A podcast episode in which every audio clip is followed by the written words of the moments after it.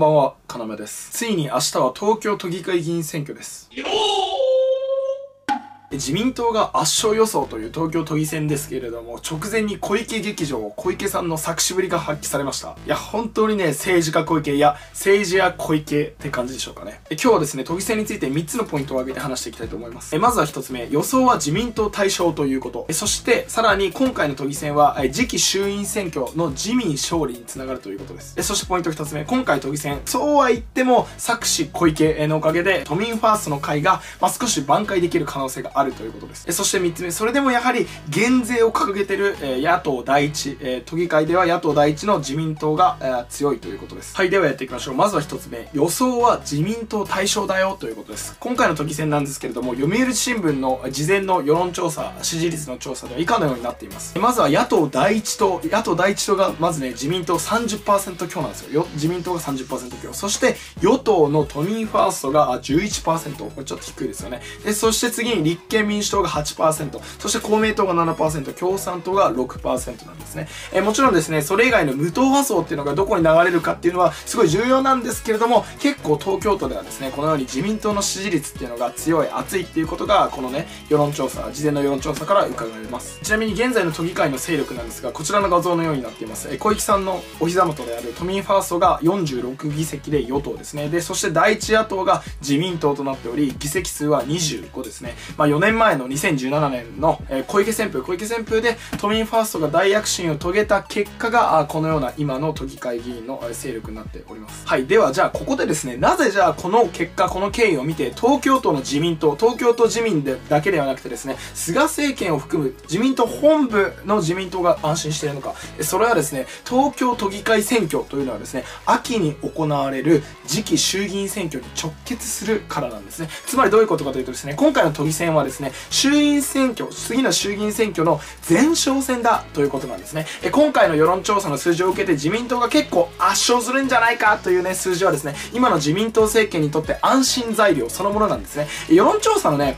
数字というのはですね、意外とですね、皆さんが思う以上に正確なものなんですよ。自民党30%強、都民ファースト、都民ファースト11%という結果はですね、それくらい自民党にとって安心できるものなんですね。したがってですね、自民党はコロナ禍の対応で今まで、まあ国民にね、批判にさらされてきた、国民の支持率が怖いよ、衆議院選挙でめちゃくちゃ議席落とすんじゃないのかねって思ってたわけですよ。が、ね、前哨戦の都議会選挙のこの世論調査の、数字だと、自民党はですね、オリンピックをなんとか乗り切り、その勢いで衆院議員、衆院選挙 GO! って感じだと思いますね。えもちろんね、衆院選挙では、自民党は議席はね、多少は今よりは落とすけれども、許容範囲、許容範囲でほっとしてそう。まあ、とにかく、オリンピック終われば大丈夫かなと思ってると思います。はい、そして次にポイント2つ目。それでも小池劇場炸裂。えー都民ファーストがですね、少し挽回する可能性ありということです。え簡単に言うとですね、小池さんはですね、直前で小池劇場を起こしました。簡単に説明するとですね、今回の大劣勢の予想をですね、見て、小池さんはですね、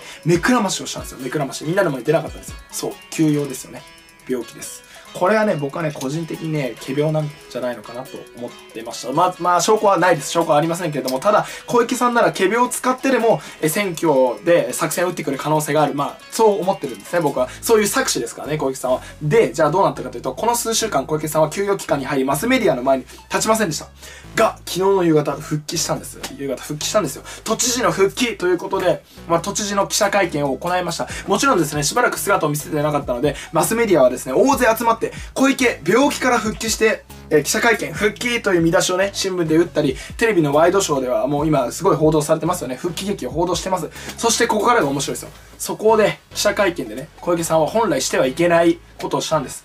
都民ファーストの会について言及したんです。都知事というね、立場で記者会見をするんですから、公務なわけですよ。選挙のことは言ったらダメですよ。公務ですから。ダメですよ。だけど、今回、小池さんは都民ファーストの会を応援している。彼らは頑張っていますので都民ファーストの会エールを送っていますと言っちゃったんですよ。都知事の記者会見はね、国民の税金で全て開催されています。会場も、椅子も、机も、照明も、通信も、全部税金です。なぜか、それはさっきも言ったけど、都知事としての公務だからなんですよ。選挙っていうのは私的なものなんですよ。選挙っていうのは私的なものなので、本来は都知事としての公務の記者会見で選挙のことに関して言及したらダメなんですよ。ましてや、都民ファーストにエールを送っているといった小池さん、これは問題外、論外なんですよ。だけどそれを小池さんはやってしまったんですよ。で、どういう時にやったかというと、病気で長期休養の後の記者者会見、この復帰の記者会見でやったんですよ。これはすごいことですよ。えー、従ってですね、マスメディアでは、この記者会見が今流れて、都民ファーストの会は、勢いは多少なりとはついてると思います。自民党に対して、都民ファーストの会が選挙で少し挽回していると言える理由が、この小池劇場だということです。はい、最後にポイント3つ目です。え減税を掲げる政党はやっぱり強いということなんですね。都議会で第一野党の自民党が今強い理由は何ですか？えコロナ禍の失勢、東京都知事のね、失勢もあります、都民ファーストの会の失勢もありますが、やはりですね、減税を今、東京都議会の自民党が大きく掲げて都議選に臨んでいること、東京自民が減税を掲げて臨んでいること、これはね、でかいんですよ。特に無党派層にとって大きいですよ。えコロナ禍で苦しい時ですね、ほとんどの皆さんが賛成する、してほしい経済政策といったら何ですか？減税政策でしょ減税政策。え今回ですね、都民ファーストを下して与党になりそうな東京自民、まあ、ぶっちゃけ正直、与党になったら減税の公約を守るかどうかは分かりませんが、しかし、やっぱりこれ言えることはですね、やっぱり選挙で減税というのは強いことなんですね。今回の都議選で証明されつつあります。えー、例えばじゃあ次期衆院選挙で立憲民主党が減税を掲げたら強いですよ。が、いや、彼らはやりません。あの立憲民主党はやりません。なぜなら、立憲民主党は自民党と同じように増税をして特定の利益団体にばらまくリベラル左派政党だからなんですよ。じゃあこれで裏を返せば自民党からしたら第一野党である立憲民主党がですね、減税を掲げないということは助か助かりますよ。なぜならですね、野党第一党がね、減税を言ってこなかったら、いくら国民世論がね、減税してほしいって願ってても、自分たちからわざわざ減税なんてね、する必要ないですからね、公約にかける必要ないですからね。まあそういうわけでですね、都議選もですね、国政もやっぱり減税というのは強いということなんですね。え今回の都議選後ですね、与党になりそうな東京自民はですね、減税の公約を守れと、